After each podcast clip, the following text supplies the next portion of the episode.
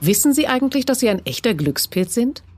Sie fahren nämlich gleich über eines der größten Autobahnkreuze Europas. Und das völlig staufrei. Davon können die Autofahrer da unten nur träumen. Für den Bau des Sonnborner Kreuzes wurde Ende der 60er Jahre ein heute unvorstellbarer Aufwand getrieben. 2000 Menschen mussten umziehen, der Stadtteil wurde zerschnitten, die Schwebebahn um zwei Meter angehoben und die Wupper auf fast zwei Kilometern Länge abgesenkt. Trotzdem war noch genug Geld da, um das Autobahnkreuz komplett zu beleuchten. Diese Lampen sind inzwischen dauerhaft abgeschaltet. Eigentlich um zu sparen, aber vielleicht ja auch, weil viele Sonnborner den Moloch für ihre Nase am liebsten gar nicht mehr sehen möchten.